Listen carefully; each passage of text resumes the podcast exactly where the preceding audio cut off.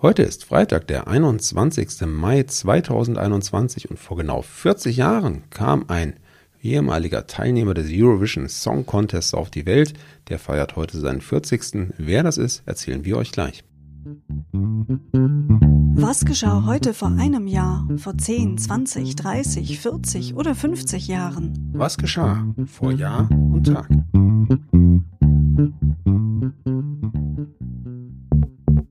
Vor einem Jahr. Heute vor einem Jahr feierte man in vielen Ländern 75 Jahre Pippi Langstrumpf. So lange begleitet uns das freche Mädchen mit den roten Zöpfen bereits. Beachtenswert ist vor allem die Entstehungsgeschichte der Figur. Astrid Lindgren hat sie ihrer Tochter Karin zu verdanken. Als die sieben Jahre alt war und krank im Bett lag, bat sie ihre Mutter, ihr eine Geschichte von Pippi Langstrumpf zu erzählen. Der Name war ihr offenbar spontan eingefallen. Astrid Lindgren tat es dann Abend für Abend. Aus diesen Erzählungen entstand das erste Manuskript, das Karin zum 10. Geburtstag am 21. Mai 1944 von ihrer Mama geschenkt bekam. Der erste Pipi-Band erschien dann 1945 und wurde ein Welterfolg. Die drei Pipi-Bände wurden verfilmt, in 77 Sprachen übersetzt und 66 Millionen Mal verkauft, davon allein in Deutschland über 8 Millionen Mal. Vor zehn Jahren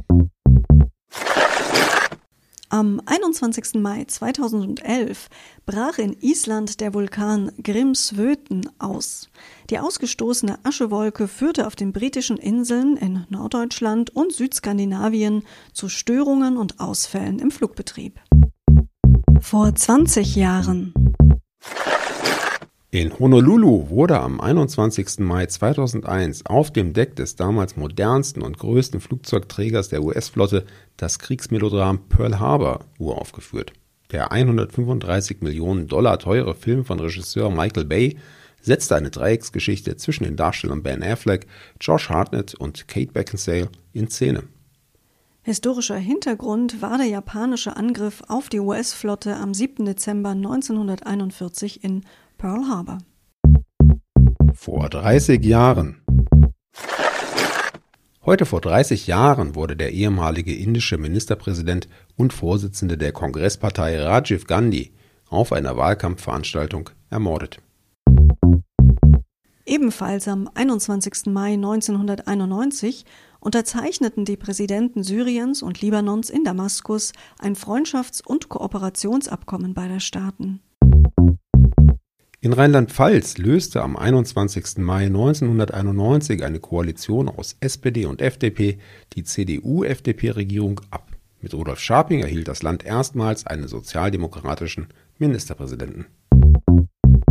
Der frühere Ministerpräsident der DDR, Willi Stoff, und der ehemalige Verteidigungsminister Heinz Kessler wurden am selben Tag im Zusammenhang mit Ermittlungen wegen des Schießbefehls an der früheren innerdeutschen Grenze in Berlin verhaftet. Vor 40 Jahren. Im Belfaster Mace-Gefängnis starb am 21. Mai 1981 der 24-jährige IRA-Aktivist Raymond McCreesh nach zweimonatigem Hungerstreik. Am selben Tag starb mit Patrick O'Hara ein weiterer IRA-Terrorist. Er hatte 31 Tage lang Nahrung und ärztliche Hilfe verweigert. Der Bayerische Verfassungsgerichtshof in München erklärte am selben Tag eine 1973 erlassene Ministerialverordnung für rechtswidrig, nach der politische Werbung durch Wort, Schrift und Emblem an Schulen mit Verweis oder gar Relegation bestraft werden konnte. Ja, und wir wollen euch da nicht weiterhin in Unwissenheit belassen. Heute wird der Sänger Max Mutzke 40 Jahre alt.